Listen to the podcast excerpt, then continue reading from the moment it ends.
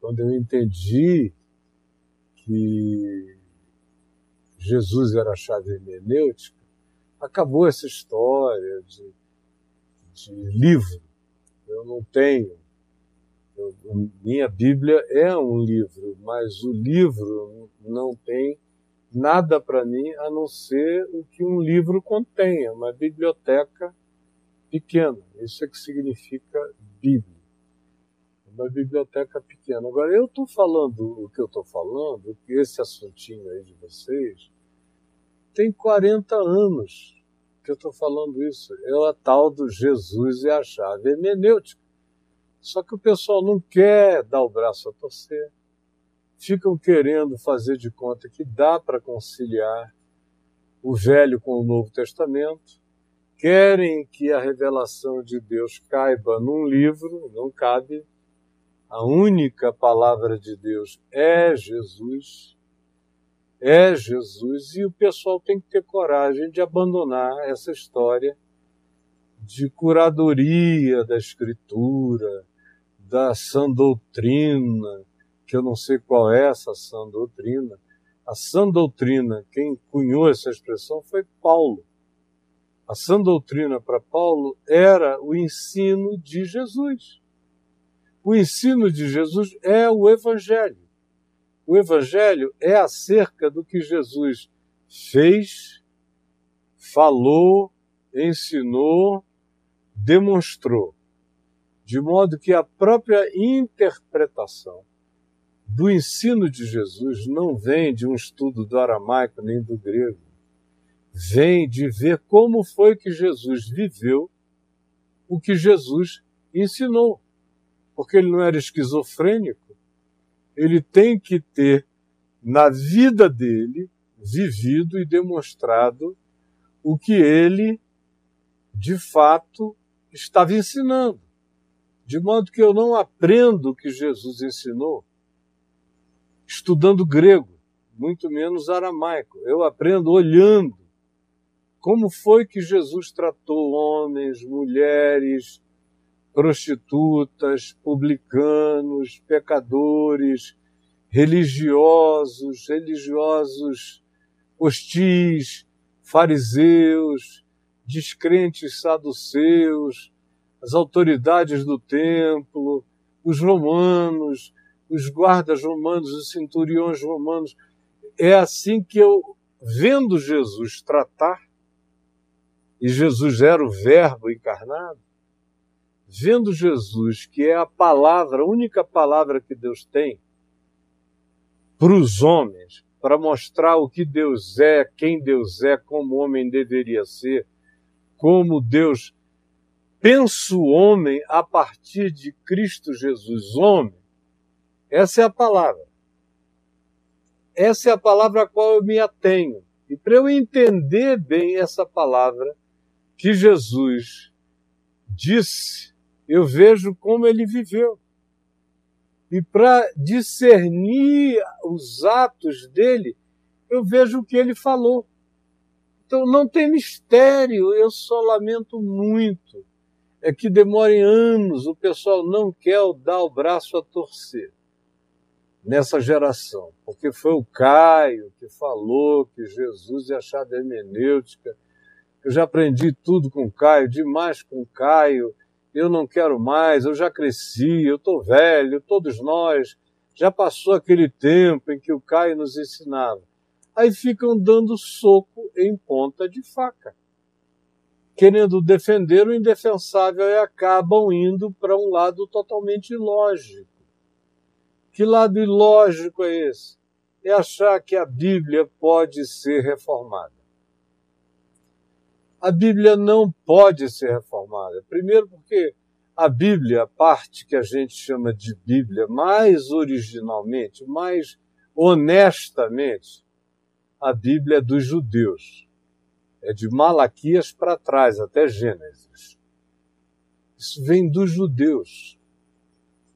Isso não tem quase nada a ver comigo. Se eu não tivesse nascido num ambiente de cultura judaico-cristã, onde desde a minha avó se tivesse ensinado o que está no livro e se tivesse dito, não se tivesse dito que o livro era a palavra de Deus, eu fosse só um índio, escariana, por exemplo, um índio escariano, onde eu estive há 43 anos atrás, durante 15 dias. Fui levar o Novo Testamento para os índios escarianos. Deixa a minha Bíblia ficar em paz aqui, coitada, ela já está tão machucada. Eu fui levar o Novo Testamento. Deixa eu pegar essa Bíblia de Genebra aqui. O que não falta aqui atrás de mim é Bíblia de todo tipo. Então, olha aqui a Bíblia de Genebra, o Novo Testamento. Eu fui levar lá para os escarianos o Novo Testamento. Eles não tinham velho. E quem chegou lá, meu amigo Desmond, que já faleceu, está com Jesus na glória, era um grande antropólogo e linguista. Ele aprendeu a língua escariana, concebeu um alfabeto escariana, alfabetizou a tribo toda para a tribo aprender a ler na sua própria língua. Enquanto isso, ele traduzia o Novo Testamento. Quando nós chegamos em abril de 1977, o Novo Testamento em Iscariana estava pronto. E aí eu fui lá. Enquanto ele traduzia, de Mateus ao Apocalipse, ele traduziu primeiro Marcos e deu para eles lerem, enquanto isso ele traduziu Atos, depois ele traduziu Romanos, depois ele traduziu Efésios e traduziu a primeira epístola a Timóteo. E deixou os índios aprendendo a ler e também praticando a leitura nesses textos em Iscariana. Quando chegamos em abril de 77, eu fui lá com o Pedro Peter, que era um missionário da Wycliffe, do Summer, e fui lá com a esposa dele num teco-teco entregar o Novo Testamento, que tinha sido publicado em capa vermelha. Os escarianos, como todo índio, gosta de coisa viva. Uma cor dessa não, não é bonita lá, nem, nem existe o preto lá. Então era vermelho com urucum a capa. Eu fui lá e tive o privilégio de entregar a Bíblia para eles. E o que aconteceu é que eu passei os 15 dias com eles, a única coisa que eles tinham não era a Bíblia, era o Novo Testamento, isso que eu quero dizer. E preguei, ensinei, foi maravilhoso.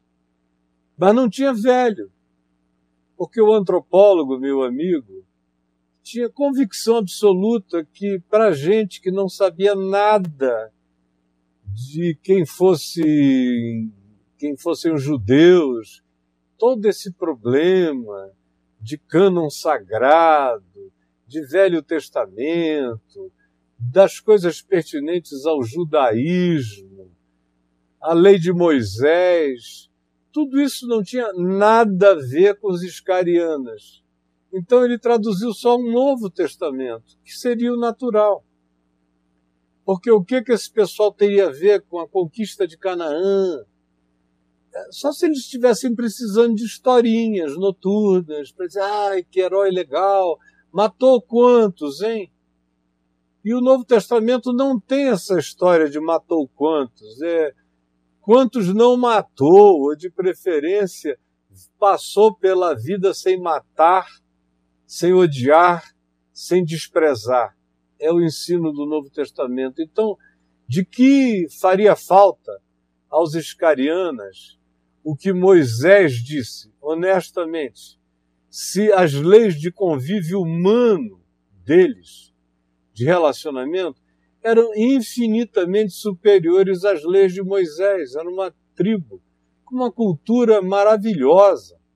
Tinha justiça, tinha separação entre o Estado do cacique e as expressões espirituais do, do pajé, uma coisa não se embolava com a outra, ninguém nunca ensinou nada disso para eles, ninguém precisou criar nenhum problema insolúvel para depois tentar resolver, como é o caso aqui entre nós.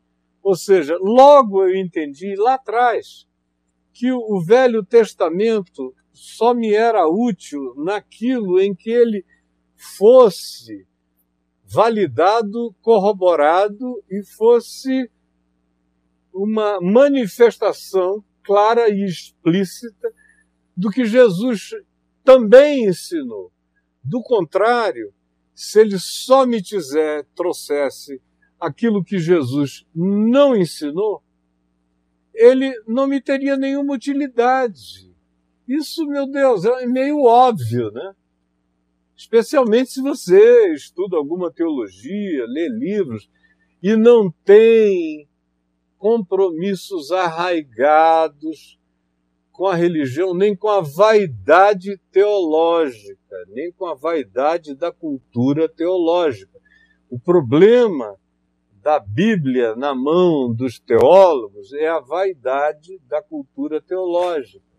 Porque tem os amigos teólogos cobrando, tem o grupo religioso, tem a denominação fazendo pressão. Você, tendo as convicções que tem, se não for muito corajoso, não, não simplifica logo. Como eu nunca tive esse problema. Para mim, Jesus sempre foi, está escrito, no princípio era o Verbo. A Bíblia é comentário, a Bíblia é história. O Velho Testamento é revelação de Deus, é palavra de Deus inspirada, é inspirada, toda a Escritura é inspirada por Deus e é útil. E o Velho Testamento teve a sua utilidade, com exceção dos livros que continuam na vigência e não são livros, são partes dos livros. Por exemplo, o Gênesis está todo na vigência porque ele trata das histórias da humanidade, mas ele está na vigência como história. Como história da humanidade e depois como um afunilamento histórico que me conduzirá a saber por que, que Jesus é o Cristo nascido da tribo de Judá. E o Gênesis bota isso claro na sua frente. O Êxodo é história, história da fé dos hebreus, como foi uma fé num Deus único que atravessou o politeísmo com Moisés, atravessou o Mar Vermelho, e nos leva a, ao entendimento do significado da fé, como vem a dizer o escritor de Hebreus, que disso tudo tira como sumo, sumo exclusivamente a fé. Foram pessoas que creram. Então, como todas que creram, Abraão creu, Isaac creu, Jacó creu, a descendência de Jacó creu parcamente, mal e porcamente, mal e parcamente, mas creu, de maneira extremamente confusa, mas creu. E os juízes, meu Deus, tem juízes que, como eu já disse, se fosse hoje em dia estariam presos em prisão de segurança máxima, grandes matadores, coisas assim que não dá nem para a gente ter como grande inspiração, mas foram pessoas que agiram em, nos enfrentamentos, nas guerras perdidas que eles venceram, pela fé. É isso que o escritor de Hebreus vem narrando. O que ele tira é o extrato da fé, mesmo de Sansão, que é um grande louco, se fizesse um exame de mental hoje em dia, era um cara com grandes transtornos. Mas foi um salvador para Israel naquele tempo. Não é uma criatura para ser admirada em nada. O Jefté é um homem de um primitivismo que o levou a imolar sua filha por causa de um voto. Para vocês verem como não tem nada a ver A história do povo de Israel no deserto é uma catástrofe horrorosa, triste.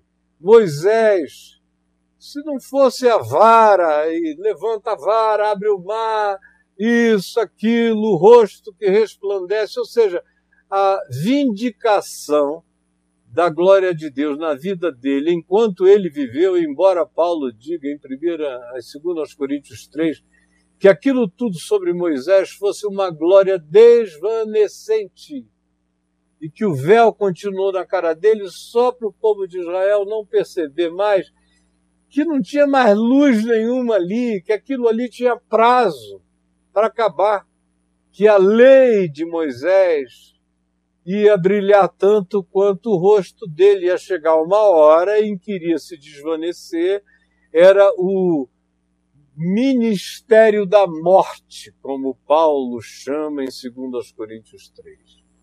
Paulo não deixou ninguém enganado. E, assim como o escritor de Hebreus, desconstrói tudo, o tabernáculo, desmonta, junta, faz uma barraca de acampar, pega tudo e diz: olha, isso tudo é sombra, é arquetipia, não é nada. Mas os crentes, meu Deus, se agarraram nisso Lutero não teve esse problema. Lutero achava que nem precisava. Bastava que fosse revelação de Deus em Cristo para nós pagãos, mas não. Desde Constantino que os crentes resolveram ter um, uma escritura. Os judeus tinham uma, então pegaram a dos judeus, puseram aqui e foram agregando o que tinha sido escrito sobre Jesus. E o, do que tinha sido escrito sobre Jesus, o que tinha mais coerência, é, de fato, e eram os quatro evangelhos. Mateus, Marcos, Lucas e João, os outros. Evangelho de Maria Madalena, Evangelho de Tomé, Evangelho de Judas Iscariotes, Evangelho de, da viagem de Paulo ao terceiro céu, o evangelho de Moisés, o evangelho de tudo que quiseram colocar, não tinha. E nisso eles fizeram um bom trabalho, eles só não precisavam ter colocado o Velho Testamento aqui.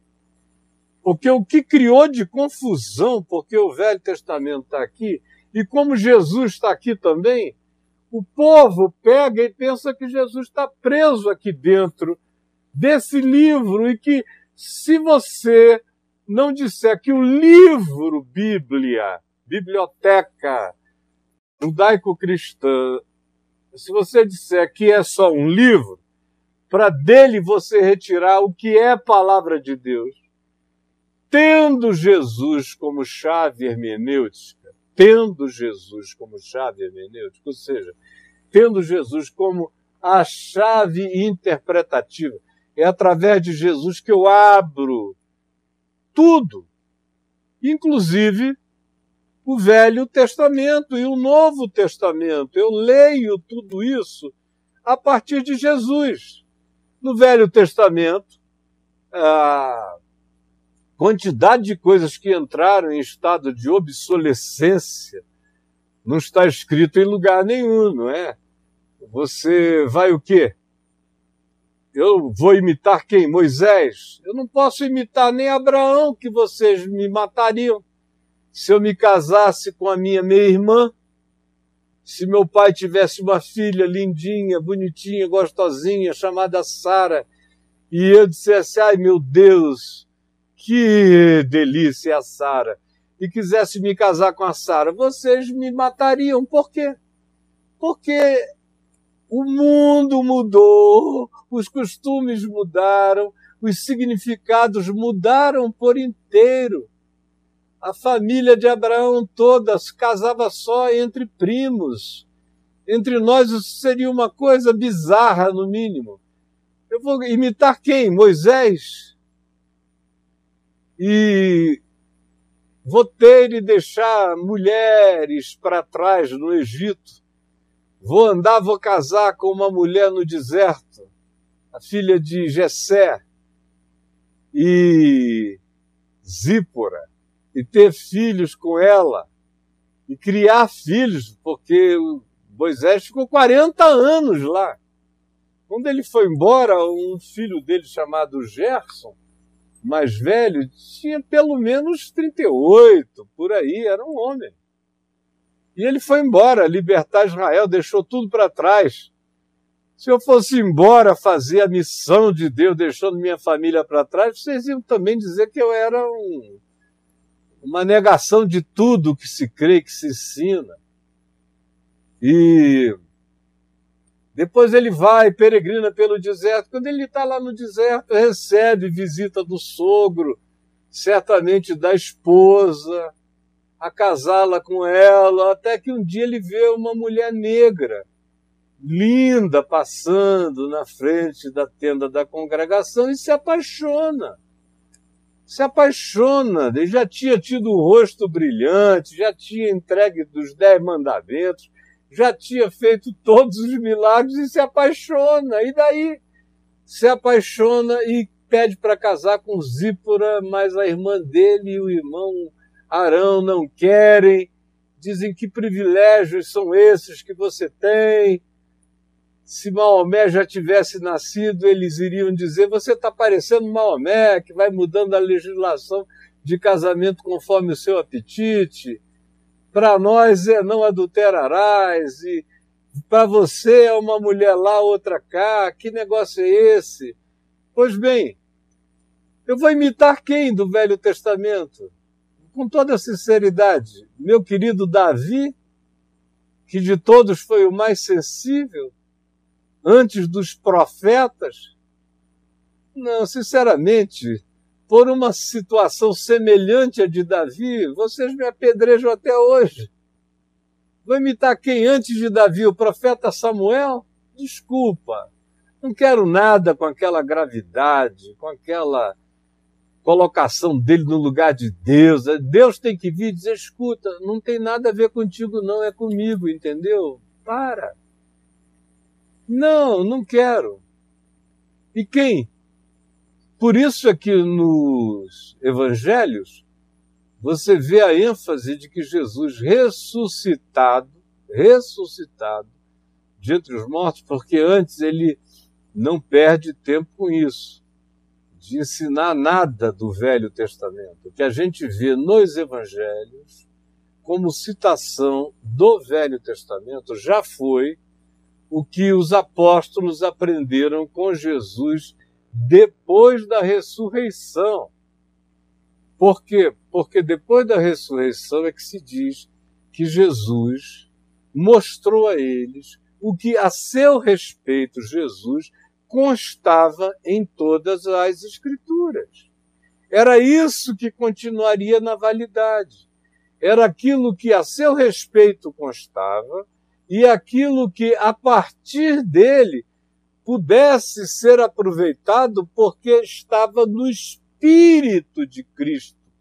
Estava no espírito do Evangelho, do ensino de Jesus, das práticas de Jesus, dos modos de Jesus isso poderia ser.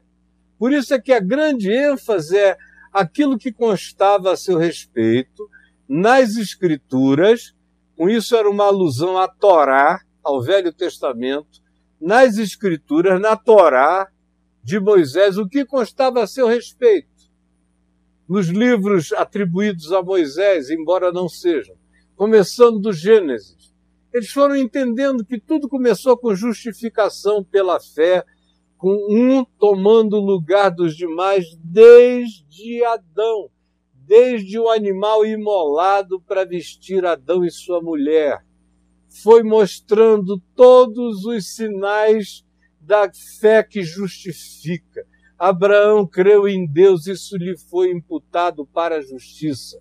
Essas coisas todas que têm a ver com o Evangelho que antigamente se, chamava de, se chamavam de proto-evangelho, tem a ver com o evangelho em todas as escrituras, nos salmos, está lotado de evangelho, somente alguns deles, aqueles salmos de imprecação, salmos de ódio, de raiva, de vingança, não tem nada a ver com o evangelho, mas no mais todos eles têm a ver com o Espírito de Cristo, com o Espírito de consolação, com o Espírito de justiça, de verdade, de sinceridade, de quebrantamento, e eles estão lotados da fé que opera pelo amor. No caso, é da fé que opera pela misericórdia. Misericórdia quero, diz Deus o tempo todo, e não holocaustos. Então, esses holocaustos todos, joga fora, tira tudo isso, já era. É do primitivismo. A escritura inspirada por Deus teve o seu aplicativo relevante na evolução da revelação. A revelação de Deus nas Escrituras é gradativa, é paulatina, é crescente, é evolutiva, até chegar ao seu clímax. O seu clímax é Jesus. No princípio era o Verbo. O Verbo estava com Deus, o Verbo era Deus. É essa a palavra de Deus. No princípio era o Logos, no princípio era a palavra. Jesus é a manifestação consumada, como os apóstolos vêm a dizer. O escritor de Hebreus diz que ele é a expressão exata do ser de Deus. É o resplendor da glória. Paulo diz que ele é a imagem do Deus invisível. Diz que nele estão todos os tesouros da sabedoria e do conhecimento. Diz que nele todas as coisas têm sua convergência, no céu, na terra, debaixo da terra, em todas as dimensões, incluindo as escrituras, todas elas têm que passar no filtro de Jesus. Jesus é o filtro. Tem que passar no filtro de Jesus. Se você quiser andar com o livro para lá e para cá, tá tudo bem. Mas não fique mais dizendo que esse livro é a palavra de Deus, porque não, esse livro é um livro. Por isso não precisa nem reeditar. Eu já estou numa situação assim muito para além dessa historinha que para mim é uma história velha para boi dormir que não deveria ter nem começado. Ela vem desde Constantino, ela ganhou essa densidade. Ela ganhou esse ajuntamento denso. Na reforma protestante, Lutero quis jogar um monte de coisa para lá, para cá, disse não precisa não mas acabou que a moçada de Calvino prevaleceu e vamos juntar tudo porque a influência greco-aristotélica é grande demais e tudo mais, a gente precisa da sã doutrina. E aí inventaram uma sã doutrina que não tinha nada a ver com o evangelho puro e simples de Jesus. A única sã doutrina é o evangelho a única realidade ortodoxa é o Evangelho. O ortodoxo é aquele que anda nos passos de Jesus, segundo o Evangelho. Esse é o ortodoxo. Não, é os que, não são os que andam nos passos de Calvino, nem de nenhum outro posterior a ele. Porque Lutero não pode nem ser incluído nessa história, porque ele queria coisa bem mais leve. Não, e ortodoxia quem anda nos passos de Jesus. Esse é o caminho reto, é andar nos passos de Jesus. Não é numa vara de retidão, numa régua de retidão construída pelos pós-reformadores, que está na vigência até os dias de hoje, começando de Calvino para cá. Isso é a nossa invenção de sã doutrina misturada com cultura francesa, cultura greco, franco, hebraico, e aí você vai agregando a cultura de cada outro novo país, anglicana, depois você pode ir botando as puritanas, vai fazendo agregamentos que não estão escritos no livro, mas estão determinados no princípio hermenêutico, no princípio interpretativo, no filtro, que é mais importante do que o que está escrito aqui, é o filtro. É a, a, até onde as pessoas se permitem ir. Até onde se permitem ir. É o filtro. E aí, a partir do livro chamado de Palavra de Deus e dos nossos filtros, imensos filtros. E para nós que estamos aqui no Brasil, são, de um lado, pequeno, mas importante, com influência significativa, tem o filtro reformado, com seu, sua coluna mestra em Calvino. E tem o filtro pentecostal, que está na maioria da, do, das consciências cristãs no Brasil e hoje em dia no mundo, na América Latina, na África, em boa parte dos Estados Unidos, que se pentecostalizou sem nem notar o filtro é pentecostal. Que filtro é esse? É um filtro existencial, é um filtro que diz o Espírito Santo revela. Então, o livro a gente leva mais para bater em demônio. A gente leva mais para abrir no Salmo 91 e o livro virou um irradiador anti-mandinga. É o livro, é a palavra de Deus que ninguém conhece e que os crentes dizem aleluia, mas não sabem nem o que é. Mas é o livro. Se você falar do livro, você pode ser degolado como o professor francês, porque a Bíblia ganhou o status crescente de Alcorão, de Corão. Depois que o Corão foi entregue por Maomé, no ano 600 da nossa era, no século VII, então, mais do que nunca, os cristãos começaram a querer ter para eles mesmos cada vez mais o seu livro para brigar com o Corão. E o nosso tem o que os judeus disseram e o que Jesus e os apóstolos disseram é uma espada, tanto é que é chamado de espada, porque é espada para bater. Aí o que quando Hebreus diz que a palavra de Deus é espada de dois gumes, isso virou a Bíblia, a espada de dois gumes. É uma loucura, mas foi isso que aconteceu. E aí chamaram o livro de a Bíblia Sagrada, o que ainda é me melhor do que a Santa Bíblia. Porque sagrado é o que o homem faz, é o que a gente sacraliza. Está mais fenomenologicamente de acordo. É só um livro sagrado. Agora, é nesse livro que eu também tenho todas as histórias que passaram no filtro de Jesus e todos os princípios que passam no filtro de Jesus e que eu leio como quem lê o Evangelho. Assim como os evangelhos narrando a história de Jesus os pensamentos de Jesus, os ensinos de Jesus, são o meu filtro para ler também de Atos dos Apóstolos para lá. Então eles não são o meu filtro só para ler para trás. Eles são o meu filtro para ler para frente. Porque tem muita coisa que Paulo diz aqui, várias coisas, que não tem nada a ver com o que Jesus fez e ensinou. Nada que tinham a ver com Paulo, assim como em Atos, Atos dos Apóstolos.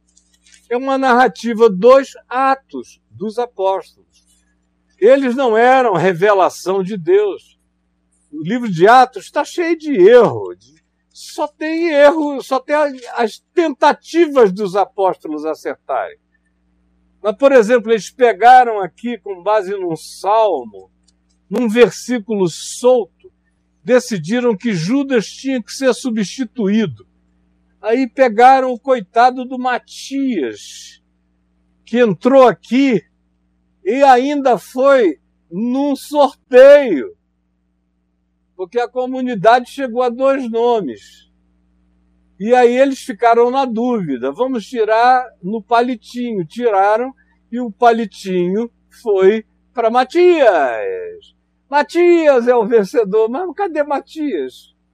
Cadê Matias? Foi uma escolha humana que foi sepultada e ninguém sabe nem como é que foi a vida de Matias. Quando Jesus, que está vivo, quis botar um apóstolo de verdade no lugar de Judas, ele arrombou a alma de Paulo e trouxe e disse: Olha, tu és meu escolhido para seres apóstolo, para levares, levares o meu nome perante gentios e reis. Levar o nome é ser o apóstolo, é ser esse Sheliá que levava, era o enviado, carregava a mensagem. Era isso, para carregares a mensagem. E ele foi mais apóstolo do que a soma de todos os apóstolos. Mas aqui em Atos, você chega em Atos 2 e faz disso aqui um modelo. Não é modelo, isso aqui é desobediência. Eles tinham que ter ido embora pregar o evangelho em toda a Judéia e Samaria até os confins da terra, mas ficaram oito anos naquele cerca Lourenço, ali em Jerusalém. Se não fosse a perseguição, como diz Atos 8, os dispersar, os semear, é a palavra grega, é semear por todo o mundo, eles teriam continuado lá. E o evangelho teria entrado em estado de congestão. Então, o Cristo vivo cuida da igreja, não são os apóstolos. Eles, no máximo, evitavam alguns problemas, enquanto criavam alguns outros. Paulo que o diga. Tanto é que Paulo não foi para esse pessoal, a não ser 15 anos depois de convertido é que ele passa por lá, porque Atos não é um livro para se fazer doutrina, é só um livro para a gente ler histórias. E essas histórias precisam ser, todas elas, lidas a partir do filtro Jesus. Atos também, eu uso o filtro Jesus, porque tem muita coisa aqui que não tem nada a ver com Jesus. Nada. Não tem essa briga de Paulo com Barnabé também, não tem nada a ver com Jesus, é só coisa humana. Aí você chega, tem gente que fica escandalizada quando eu chego aqui, por exemplo, em Romanos 9, 10 e 11, e vejo uma quantidade enorme de coisas que Paulo ousou falar sobre Deus sem ter condição de entrar nesse mistério, de querer entrar em, nos aspectos que ele chamou de predestinação. Fomos predestinados. É a primeira pessoa que usa esse termo, essa linguagem, predestinados. Aí ele fica querendo resolver um problema até que ele cria um problema para ele mesmo e para todos nós. Não resolve o dele e cria um problema para os outros que tinha uma cabeça infinitamente menor do que a dele, e olha o problemão que criou até hoje aqui. Jesus tinha falado isso apenas dizendo: Graças te dou, ó Pai, porque ocultaste estas coisas aos sábios e entendidos e as revelaste aos pequeninos, sim, ó Pai, porque assim foi do teu agrado. Tudo me foi entregue por meu Pai. Ninguém conhece o pai senão o filho, ninguém conhece o filho senão o pai. Aquele a quem o pai quiser revelar, e ninguém conhece o pai senão aquele a quem o filho quiser revelar. Estava bom aí, inclusive carregado de uma poesia divina, messiânica, estava de bom tamanho. Mas aí Paulo, aqui em Romanos, vai evocar que Deus amou a Jacó e aborreceu a Esaú, aí não explica o fenômeno que está para além de ser explicado em qualquer tempo, especialmente nos tempos dele, cria um problema de separatismo, de ódio dos árabes, de um monte de coisas. Meu Deus, ele não tinha ideia de, do quão mal usado seria tudo aquilo. Interessante que você não vê ninguém usando mal nada do que Jesus falou. Mas você vê um monte de coisas do que Paulo disse sendo mal usado, um monte de coisas do que Pedro disse sendo mal usados. E, e eles, na intenção de resolverem, falam de coisas que hoje em dia ficaria até mais fácil a gente decidir não falar. Decidir não falar, mas Paulo ainda vem muito carregado do ensino de Gamaliel da supremacia judaica, embora ele seja apóstolo dos gentios, ele é apóstolo dos gentios para crer e dizer e ensinar que a lei tinha acabado em Cristo, que o fim da lei é Cristo para a justiça de todo aquele que crê, para ensinar a justificação absoluta e suficiente pela fé em Jesus, para ensinar todos esses aspectos que estão aqui em Romanos. Agora, 9, 10 e 11, mano, estava para além de ti, do teu tempo, até nos dias de hoje, com física quântica, relativizando o significado do espaço, do tempo, mostrando para a gente que Abraão, tanto quanto o último menino, o Apocalipse Niama, que vem a surgir a última geração, todos nós estamos vivendo simultaneamente em Deus, porque para Deus e para quem quer que seja Deus, passado, presente e futuro não existem. E não é uma questão de presciência, porque presciência é saber antes, não. Está tudo sendo. Mas como é que Paulo ia saber disso? Então, qualquer afirmação a esse respeito já, já cai naquilo que está para além da solubilidade humana, está para além da possibilidade de que se coloque numa solvência de compreensão, está para além disso tudo. Então, em Jesus, eu sei o que fica daqui e sei o que é excesso, que não tinha explicação nem para ele e que poderia ter ficado na região do silêncio, que faria um bem enorme à humanidade se temas desse tipo de provocação separatista não fossem evocados. Ou como o que ele diz sobre mulheres. Não permito que as mulheres falem na igreja, falando aqui aos coríntios, e depois dando instrução a Timóteo, que também passava por Corinto, Sincré, aquela região o tempo todo ali. Tem muito a ver com as loucuras das comunidades malucas que decorriam de Corinto e daquela região toda, de modo que era algo tópico, era uma carta que o, o cara tinha escrito, vamos supor, para o caminho da graça, estação Brasília, aonde você encontra uma densidade maior de minions, de minions Aí você manda uma carta, carta de Paulo ao caminho da Graça Estação Brasília.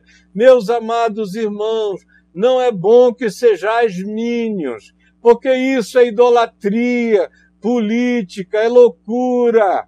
Vocês têm que saber que tudo passa, é o evangelho que vai permanecer para sempre quando vocês estiverem com a cabeça branca, tudo isso já terá passado e vocês se envergonharão do tanto que terão defendido. E aí fecha a graça e a paz seja convosco. Aí eu pego essa carta e a transformo num texto universal.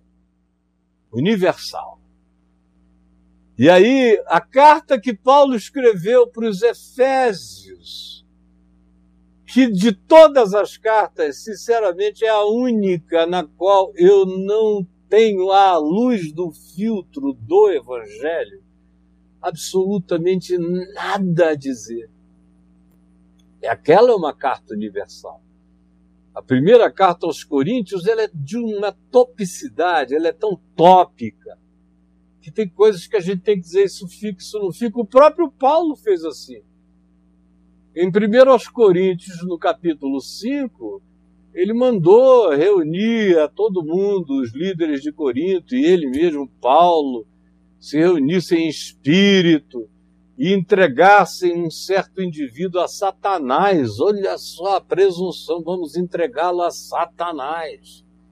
Paulo estava era com raiva, estava agindo na carne, estava zangado estava errando como ele reconhece, entregar o homem a Satanás. Era um homem que tinha transado com a mulher do pai. O pai era viúvo, casou de novo, ele e a mulher do pai se engraçaram, foram para a cama, ele ficou sabendo e mandou entregarem o homem, não tem nada sobre a mulher. Nesse caso, mas entreguem o homem, porque no machismo paulino era o cara que tinha seduzido, pegado a coitadinha da mulher do velho. Então ele é que é o culpado, e como ele era também uma pessoa conhecida na igreja, Paulo queria dar exemplo, queria dar um exemplo, dar, fazer um martírio corintiano, e aí vamos entregá-la a Satanás. Depois de um tempo, não demorou muito tempo. Paulo mandou a carta e já começou a se angustiar, não dava mais nem para recolher a carta. Já tinha ido, chegou lá, foi lida. E aí ele começou a ouvir coisas. Que negócio é esse? O que, que deu em Paulo? E o coração dele foi se angustiando. Ele disse que entrou num estado de profunda tristeza. Aí, na segunda carta aos Coríntios, que pode ter sido já na terceira ou na quarta, porque são quatro cartas de Paulo aos Coríntios fundidas em duas. Mas essa é outra, é outra história. Então, ele diz na nossa carta, segundo aos Coríntios, que ele estava arrependido, que ele tinha entristecido aqueles que o alegravam. E quanto àquele rapaz, que eles o acolhessem, para que o moço não morresse de tristeza, de depressão. Ele quase mata o cara de depressão. E ele diz: Olha, recebam para que ele está morrendo. A notícia que eu tenho é que ele está morrendo de depressão, de angústia, não quer mais viver de tanta agonia. Recebam-no, acolhem-no, acolham-no, beijem-no, expressem a ele afeto. É o que ele manda expressar afeto a esse indivíduo. Por quê? Sem segundo aos Coríntios, a, a gente que o pessoal que não lê, que não sabe, que não entende, e é 90 e tantos por cento, mais de 95, 97 por cento, não entende nada disso. Não lê assim, abre e bota o dedo em cima, é uma loucura. Então o pessoal continua entregando gente a Satanás por causa daquela barbaridade corrigida na segunda epístola, mas que não tem correção para nós. Então, o que, desculpem, a carta aos Hebreus é uma releitura de todas as coisas, para os hebreus entenderem como era ser espiritual. Porque o Novo Testamento não ensina uma religião, ela ensina um caminho de espiritualidade é por isso que os discípulos da primeira hora, em Atos, em todas as narrativas, até a morte dos primeiros apóstolos, eram conhecidos como os do caminho. Os do caminho são esses, porque o Evangelho era um caminho, verdade e vida para ser vivido no mundo. Não eram guetos fechados, eles só se tornaram guetos quando havia perseguições brutais que eles tinham que ir para debaixo da terra. É impossível ficar todo mundo meses e meses debaixo da terra e não virar um gueto. Né? Você sai até com a luz fazendo mal. Quanto mais o convívio social. A gente está numa pandemia. E mesmo depois de vacinado, eu ainda vou andar de máscara por aí, porque eu não sei qual é o nível de proteção que a vacina vai me dar, imagina eles. Mas só na hora das perseguições, fora isso, eles não eram pessoas que tinham obrigação de ir todo domingo no mesmo lugar, de dar dízimo. Eles nem sabiam que era isso, eles davam ofertas quando havia necessidade, eles colaboravam com as necessidades afirmadas. E se eles fossem um grupo que sustentasse integralmente alguém, como o pessoal da Macedônia, embora muito pobre, firmou um propósito no coração de tentar sustentar Paulo, mesmo à distância, o máximo que eles pudessem, era outra coisa, mas não havia nem esse assunto que vem do Velho Testamento de Malaquias, não filtrado por Jesus, de modo que quase tudo que vocês seguem que vocês obedecem como se fosse igreja de Deus, evangelho de Deus, é tudo construção ainda constantiniana e dos ecos daquilo que foi ficando sem o filtro de Jesus. O filtro de Jesus tem que ser repassado, as coisas têm que ser de fato repassadas como esse suco aqui, que foi filtrado. E agora está sendo refiltrado. Hum. No filtro de Jesus, todas as coisas têm passado, as do, tem que passar as do Velho Testamento e as do Novo Testamento. Vocês me veem pregando também no Velho Testamento, especialmente nos Salmos e nos Profetas. Por quê? Porque é o que eu vejo, ensinando-os todas as coisas que constavam a seu respeito em todas as Escrituras, significando Torá, e nos Salmos e nos Profetas. Tanto é que Paulo nos repete que nós somos filhos de uma construção que tem em Cristo a pedra angular, a pedra de esquina. Tá aqui a pedra de esquina é Jesus. E o resto da base aqui é a base dos apóstolos e dos profetas. Essa é a base. Agora, Cristo é por onde eu corrijo tudo, é a pedra de esquina, é por onde eu tiro o prumo, eu tiro o nível. E não tiro uma vez só, não é o prumo de Lutero, o prumo de Calvino, é o meu prumo, é o teu prumo, na minha geração, na sua geração. Porque Jesus é o filtro hermenêutico, é a chave hermenêutica, é a chave interpretativa de tudo, do Corão. Eu leio o Corão, já li o Corão quatro vezes, tendo Jesus como a chave interpretativa. Então, lendo o Corão, tendo Jesus como a chave hermenêutica, tem várias coisas no Corão que ficam. E a maior parte do Corão não fica como a maior parte de Levítico não fica, a maior parte de Deuteronômio não fica, de Números não fica. Ficam as histórias e o que não agride o Evangelho como princípio, como ordem para observância. Mesma coisa com o Corão, a mesma coisa com o Novo Testamento. Eu leio tudo tendo Jesus como chave hermenêutica. O Apocalipse eu leio o Apocalipse tendo Jesus como chave hermenêutica. Por isso, os 144 mil são simbólicos, é claro, são arquetípicos. Não são nada além disso. E o livro inteiro eu leio a partir do que Jesus ensinou no pequeno Apocalipse, em Mateus 24, em Lucas, de 20 em diante, em Marcos, no texto mais resumido da mesma mensagem escatológica. Eu leio o Apocalipse a partir de Jesus. Tudo que o Apocalipse narra numa linguagem imensa e enorme tem a sua chave, o seu resumo em Jesus. É por ali que eu abro tudo. O que ficar extravagante demais em relação a Jesus, eu digo não. Só fica o que couber na sobriedade escatológica de Jesus, em qualquer perspectiva. Então, no Apocalipse, fica praticamente tudo.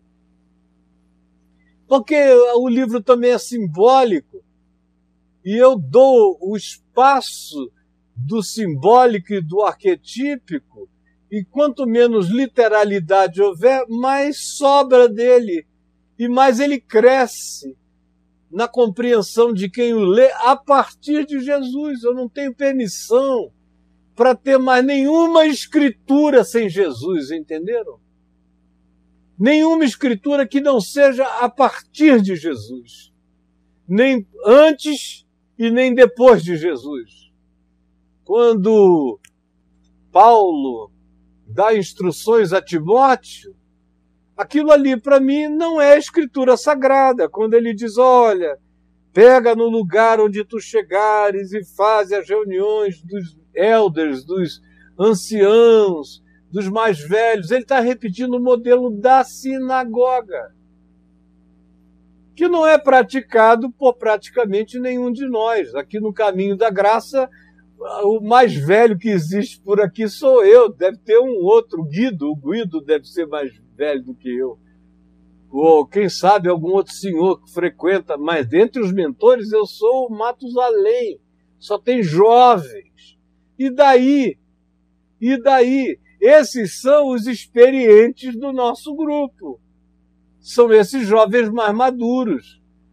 Quem está mais velhinho ali está com 50 anos, 52, 54, 55. E eu e o Bragantinha que temos 65. Ele fez agora, eu já vou fazer 66 daqui a pouco. Mas e daí? Eu nunca dei nenhuma instrução aqui sobre como cuidar bem dos nossos crentes irmãos, uma ordem aos amos, aos senhores de escravo do caminho da graça. Por quê? Porque isso caiu em obsolescência absoluta. Está ali na carta de Paulo como uma memória da obsolescência.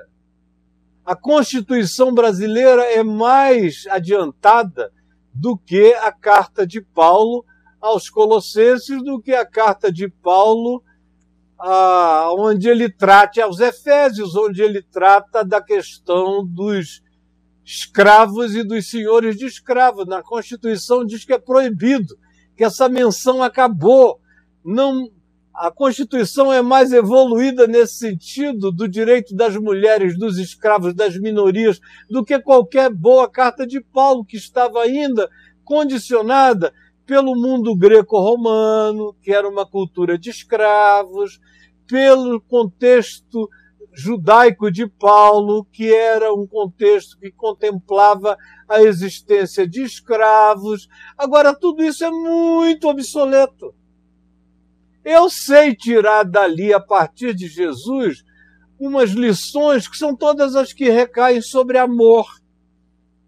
Maridos amem as mulheres, aí manda a mulher ser submissa ao marido, o que já é um passo abaixo deveria ser mulheres amem também os seus maridos, porque entre homem e mulher a única coisa que cabe é amor, não é submissão, e o homem não é o cabeça da mulher, só é o cabeça da mulher se ele tiver uma cabeça boa, se ele não tiver, quem tiver a melhor cabeça da casa, seja aquele a quem mais todos ouçam e tirem uma média ponderada do que é satisfatório para o convívio social familiar. E aí, não tem nada a ver com o que Paulo disse, tem a ver com o que eu sei, e eu sei coisas para além do que Paulo disse. Se ele estivesse vivo aqui, estaria sentado aqui do lado, falando em meu lugar, quem sabe me deixasse dar uma palhinha em relação a isso tudo. Porque ele iria dizer: tá tudo certo, cara, não precisa tirar nada de lugar nenhum. Não precisa reeditar a Bíblia, não precisa fazer um, um seminário para aprender a reedição da Bíblia, não precisa atualizar o Velho Testamento, não precisa atualizar o Novo. Jesus é a atualidade de todas as coisas, é Jesus, você me entendeu? Agora fica essa relutância por causa de vaidade. Porque aqui no Brasil não era nem para ter mais essa questão entre os pensantes. Eu não estou falando entre os não pensantes. Mas eu tenho amigos, amigos na Assembleia de Deus que concordam comigo em gênero, número e grau, que falam aqui comigo no particular, concordando absolutamente com o que eu estou dizendo aqui. Todos os que leram, pensaram e que têm coragem. O negócio é coragem e pouca vaidade. Tem que ter coragem mas também não pode ter muita vaidade, se de preferência é vaidade nenhuma, porque a vaidade é o que atrapalha.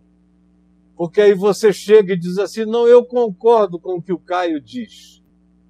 Concordo que Jesus é a chave hermenêutica.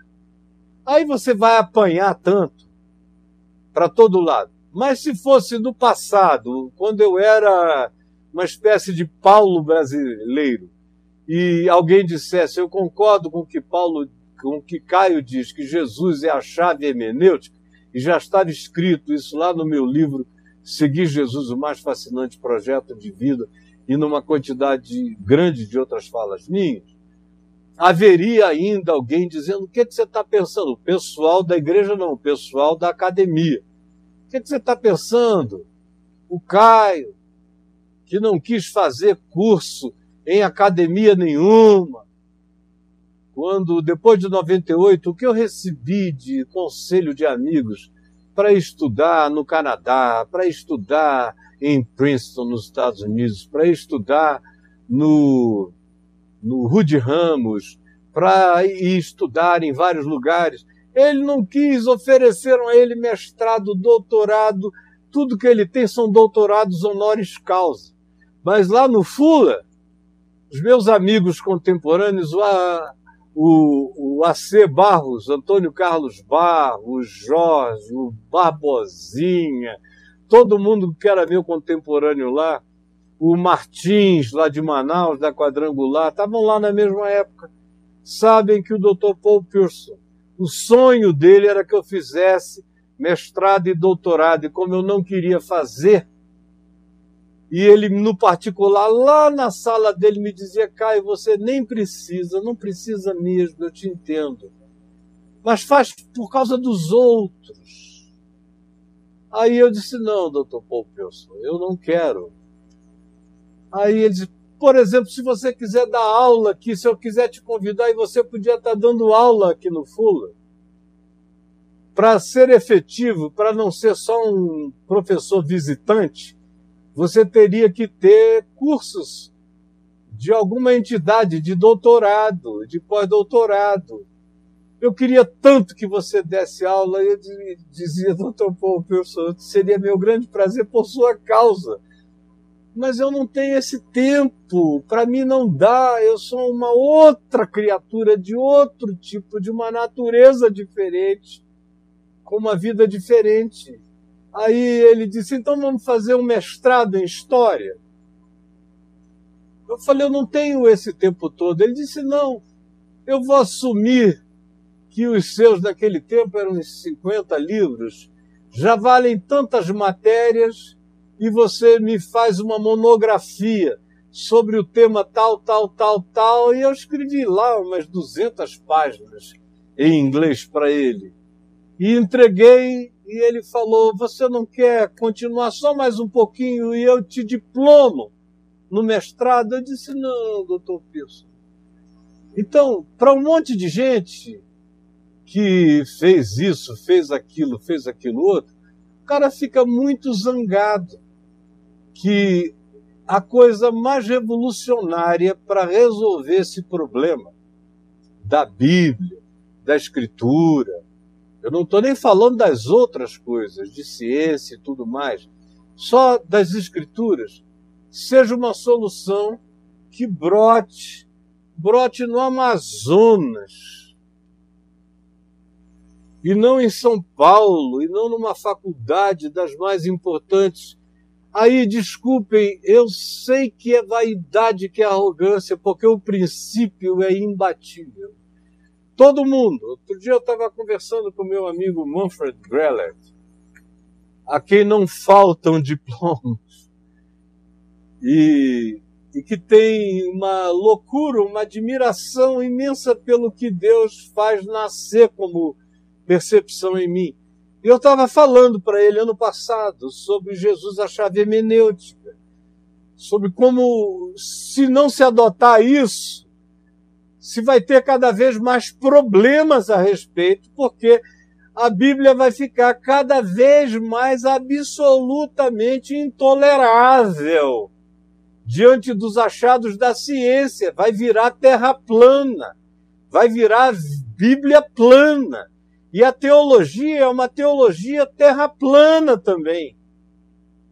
E a maior parte do pensamento cristão é um pensamento terra plana não da Terra plana, é só uma metáfora de como não se atualizou, de como o mundo passou na janela e só Carolina não viu como a música do Chico Buarque, não viu.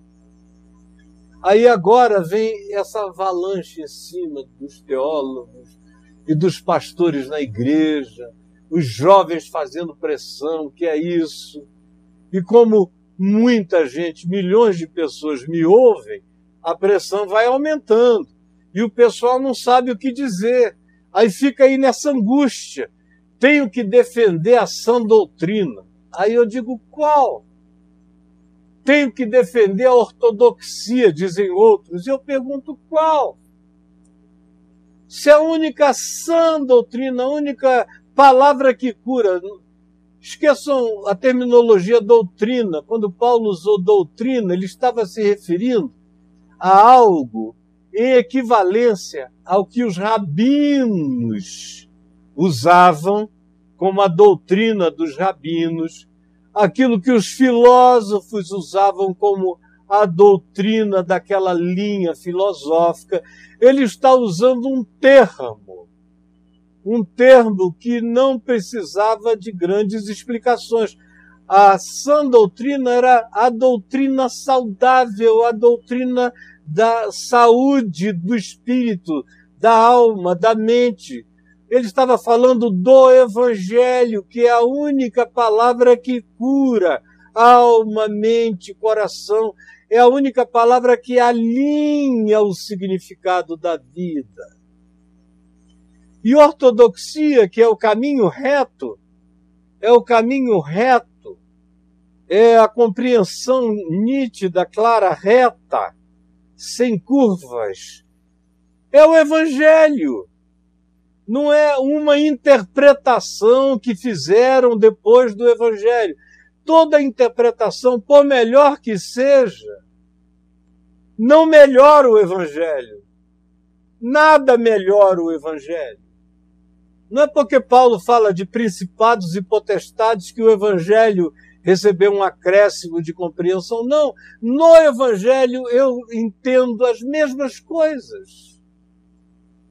Eu entendo sobre castas diferentes, sobre dimensões diferentes, sobre o fato de que os anjos de Deus veem a face dos seus recíprocos de dia e de noite diante do Pai que está nos céus eu vejo o endemoninhado, os demônios do endemoninhado gadareno, gerazeno, dizendo a Jesus: não nos mandes para fora do país, porque eles tinham desenvolvido um principado, um, uma ação com a cultura local. O que é um principado, senão um casamento que se casa com o ambiente sociopolítico de um dado tempo ou momento histórico?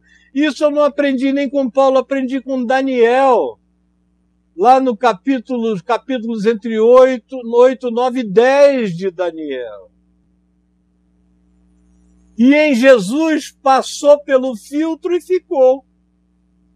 E Paulo passa pelo filtro quanto a isso e permanece.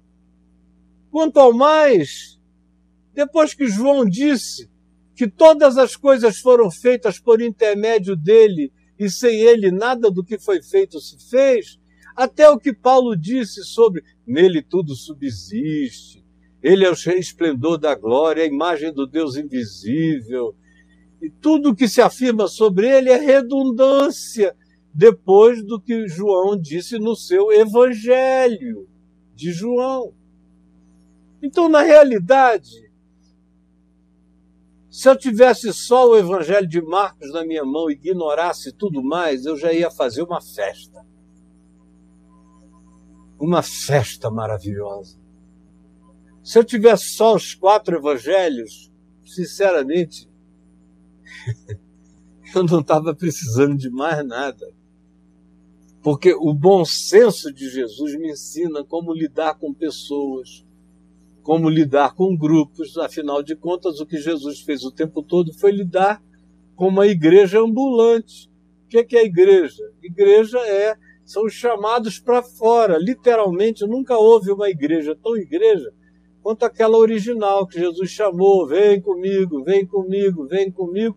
Todo mundo saiu de onde tá, estava e era uma igreja chamada para fora, guardando o significado de eclésia, os que são chamados para fora, e mais do que isso, os, os peregrinantes, os hebreus, os que vão cruzando fronteiras, são os do caminho, andando com ele. Então aqui eu tenho tudo. Eu sei as bobagens que os crentes falam nas falas dos apóstolos. Eu sei o que um pastor deve dizer as loucuras dos crentes a partir do que Jesus disse aos apóstolos. Eu sei como as mulheres devem ser tratadas a partir do modo como Jesus tratou as mulheres. Eu sei como tratar todos os párias do mundo a partir do modo como Jesus tratou os párias. Eu sei como tratar os religiosos e os arrogantes, como, a partir de como Jesus tratou todos eles que estavam em abundância nas narrativas e estão nas narrativas do Evangelho. Eu sei como lidar com o mundo político, porque eu sou discípulo de Jesus e vou lidar com o mundo político como Jesus lidou. E vou fazer parte da polis como Jesus fez. Cada palavra que ele disse tinha implicações políticas. Ama o inimigo e ora pelo que persegue. Hoje, aqui para mim, eu associo de modo imediato aos que me odeiam, me perseguem, falam mal de mim. E eu oro por eles. Ou aqueles que estão no poder e que são verdadeiras topeiras humanas, fazendo mal ao povo. E eu oro por eles e peço a Deus que tenha compaixão deles e não tenho nenhum sentimento antagônico por nenhum deles. Antagônico no sentido de desejar-lhes o mal eu tenho antagonismo de pensamento em relação a eles e de espírito em relação a alguns deles que são praticamente possessos de coisa ruim para todo lado. Eu aprendi com Jesus, mas para os discípulos de Jesus originais e para o público circundante, quando Jesus dizia amem os inimigos e orem por aqueles que perseguem vocês, eles só conseguiam pensar nos romanos nas cruzes, nos ódios, nas brutalidades. Era tudo que eles tinham na cabeça. Era o dia em que eles ficariam livres dos romanos. O que era isso? Que afirmação era essa de Jesus, se não uma afirmação com profundo impacto de natureza política para todos os lados? Desconstruía o ódio religioso, dos zelotes, dos fariseus, dos sicários, de todos os grupos que se manifestavam contrários aos romanos, uns mais, outros menos, alguns mediamente, mas no coração havia o repúdio, o ódio, a raiva, ainda que não tivesse a coragem da declaração em alguns desses grupos. Mas a implicação disso era poderosa. Os anti-romanos ouviam aquilo e diziam: esse cara é um alienado que está alienando o povo, dizendo para o pessoal amar os romanos e orar por eles, fazer reunião de oração pelos romanos. Que idiotas! Era assim que eles pensavam, era assim que interpretavam. E em cada outra nova geração, essa mesma afirmação produz atitudes de natureza política, como tem muita gente da esquerda ou da extrema esquerda que me ouvem falando sobre o evangelho e os direitos humanos e a condição humana e dizem: "Poxa, por que que você não assume uma bandeira?" Eu digo: "Porque eu não sou de esquerda, como vocês são, não sou." Logo depois vocês vão me achar de direita, como logo, logo me acham. E os da direita vivem me achando de esquerda e vice-versa. Por quê? Porque eu estou num caminho de ortodoxia, andando em cima do que Jesus mandou, fez, praticou e em como ele tratou, tratou a direita, tratou a esquerda, tratou qualquer ser humano tratou os pobres analfabetos e tratou os cultos como Nicodemos. É aí, é nesse filtro que tudo tem que ser passado. Então, eu lamento muito, porque a solução está presente, e desculpem, gente, não tem outra. Não dá para reeditar a Bíblia, nem dá para fazer um concílio dizer o que que fica, o que que não fica, com base em quê?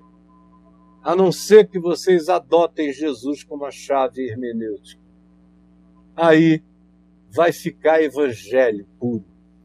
Vai ficar o evangelho do Velho Testamento e vai ficar o evangelho das cartas dos apóstolos, o evangelho dos Atos dos Apóstolos, o evangelho dos evangelhos de Jesus. Eu já falei demais. Hoje o Braulio teve um problema, vai passar o dia consertando lá. E eu vou parar aqui porque eu acho que eu já falei uma hora, 22 minutos e 34 segundos. E um grande beijo para vocês. A gravação está aqui. Mandem para todo mundo. Vamos diminuir a confusão e Deus permita que acabe a vaidade de não quererem dizer que foi com Caio que eu aprendi. E é simples. Aí eu tenho amigos da igreja presbiteriana que não tem coragem. Se fosse do passado, iriam dizer: o Caio nos ensinou isso. E esse problema teria evitado o surgimento dos puritanos desvairados, dessa extrema direita conservadora, presbiteriana e reformada no Brasil, se Jesus for a chave hermenêutica. Evitar-se-ia que um, dois ou três teólogos presbiterianos contemporâneos dissessem, a partir de Jesus ser ou não a chave hermenêutica, que era insuficiente, que Jesus, como chave hermenêutica, era insuficiente. Cometeram uma blasfêmia contra Jesus e o Evangelho, mas em nome da doutrina reformada, nem parece que foi blasfêmia. E os pentecostais que dizem que amam a Jesus também não podem aceitar Jesus como chave hermenêutica, porque dizem então vai ter um monte de texto do Velho Testamento que a gente não vai mais poder afirmar que foi Deus que disse aquilo em vigência para hoje. Eu vou dizer, não, meu filho. Aí diz, então não quero. Ah, os neopentecostais nem pensar, porque o neopentecostalismo vive do Velho Testamento interpretado na pior forma de barganha.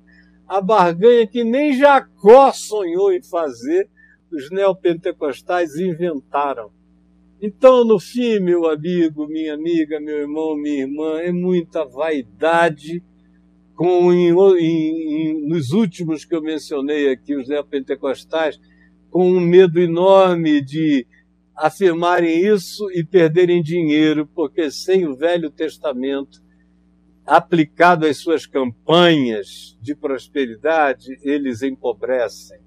Então, é, é muito amor ao dinheiro também. As sociedades bíblicas, as sociedades da Bíblia, as editoras da Bíblia não querem também fazer uma introdução à Bíblia, ensinando Jesus como chave hermenêutica, com medo de venderem menos Bíblias por causa disso. E enquanto isso, fica essa agonia para lá e para cá. E também muita besteira sendo falada, não é? Porque não tem nada que supere a lógica. Eu quero um argumento que enfrente a lógica do que eu acabei de dizer. A lógica com base num conhecimento amplo da Escritura. Eu quero um argumento que bata a lógica do que eu acabei de dizer, de Jesus como chave hermenêutica e chave que atualiza a Escritura naturalmente, porque Jesus é a alegria dos homens, de todas as gerações. É interessante que o primeiro programa de televisão que eu tive lá em Manaus, que durou com esse nome uns três anos, se chamava Jesus Esperança das Gerações. E quando eu botei esse nome no programa, é porque eu tinha certeza que Deus iria me permitir viver muitas gerações ainda. E que em cada nova geração eu pregaria Jesus, porque ele seria e é a esperança de todas as gerações, como foi no passado, seria na minha vida e seria no futuro. Agora, o futuro chegou com uma violência tão brusca. Que aí, da noite para o dia, o que já era, para mim, totalmente obsoleto no Velho Testamento, caiu em obsolescência mais rápida. E o que para mim já era obsoleto em momentos do Novo Testamento, especialmente no que diz respeito às práticas de usos e costumes que não, não passaram por Jesus, eu vejo Paulo dar aquela lista de beberrões, bêbados, isso, efeminados, isso e aquilo. Eu passo pelo filtro de Jesus. Eu não vi Jesus bater em ninguém assim. Não vi. Eu só vejo Jesus combater a embriaguez em Lucas 20. A embriaguez, as orgias e as preocupações deste mundo, os consumos deste mundo, o apego ao dinheiro, a isso tudo, que não está em vigência entre nós, exceto embriaguez, as orgias dos outros. Porque quando são as nossas entre amigos, também ninguém fala no, nesse assunto. No fim, minha gente, o que existe é uma quantidade brutal de muita hipocrisia com vaidade, porque as soluções lógicas, hermenêuticas, coerentes com Jesus, com o Espírito de Cristo, estão todas dadas e podem me chamar de herege com muita alegria. Eu estou para virar, como é que canta lá no Maracanã? Eu sou brasileiro com muito orgulho. Eu não. Eu, por causa de vocês, eu vou cantar. Eu sou herege com alegria, com muito amor, porque não é possível e vamos parar com a tolice enquanto a gente não faz mal uns aos outros, pelo amor de Deus. Beijos, meus amados. Beijos, beijos, beijos, beijos, beijos.